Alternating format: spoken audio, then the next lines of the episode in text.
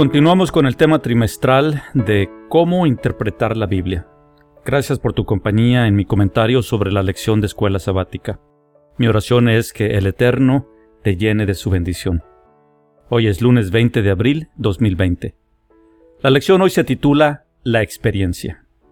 Empezamos por definir experiencia. Experiencia. Contacto práctico con y observación de hechos o eventos. Algunos sinónimos de experiencia, vivencia, práctica, costumbre, hábito. Mientras que la letra de la canción de Ricardo Arjona puede resultar grotesca, en lo que tiene razón es que Jesús es un verbo, no un sustantivo. El Eterno es un Dios vivo, es la fuente de la vida, hay que vivirlo. La experiencia del Eterno es acción. Hagamos una analogía. Puedes leer y estudiar sobre el mar. Hay poesías sencillas llenas de palabras hermosas, describiendo lo fresco de la brisa, lo tibio de la arena, el viento que agita tu pelo y se dibuja en el movimiento de las olas. Te pueden platicar sobre la espuma que flota con el vaivén del agua en la línea que separa la arena del agua.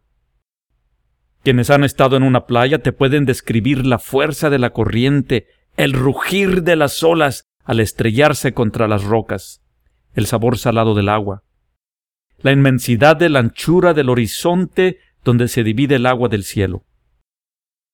Puedes tratar de imaginar todo eso. Puedes inclusive preguntar a un buzo quien te describirá la profundidad de los océanos, los corales marinos, la variedad de peces, plantas y algas marinas. Puedes pasar años estudiando sobre el mar. Pero basta poner tus pies descalzos en la arena y agua activa para comprenderlo, para vivirlo, para experimentarlo. La lección incluyó algunos versículos para ayudarnos a entender que el conocimiento teórico de Dios no es sustituto de vivirlo, de experimentarlo entre paréntesis Romanos 2.4 y Tito capítulo 3 versos 4 y 5. A continuación te presento un versículo que a mí me ayuda a entender la idea. Te leo Job capítulo 42 verso 5.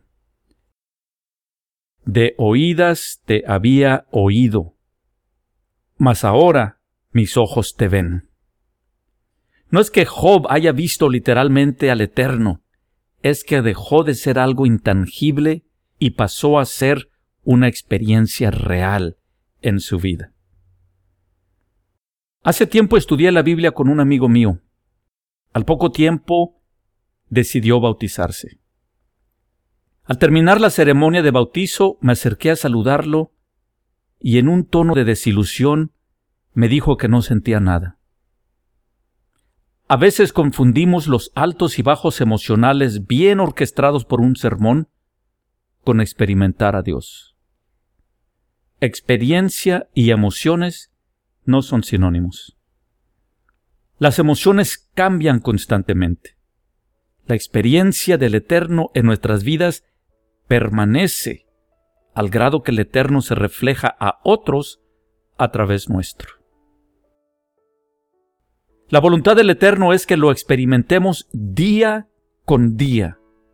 Para eso nos dio una guía, su Torah. No podemos confiar en nuestra sensibilidad emocional, tampoco en nuestra percepción intelectual, pero sí podemos apoyarnos en su Torah que sirve de guía e instrucciones para vivir. Por eso dijo el salmista, Lámpara es a mis pies tu palabra y lumbrera a mi camino. Salmos 119, versículo 105. Para tener la certeza que nuestra experiencia es con el Eterno, el Dios verdadero, y no un engaño emocional, debemos comparar con el Torah. Por eso, Isaías declaró en Isaías 8:20, al Torah y al testimonio.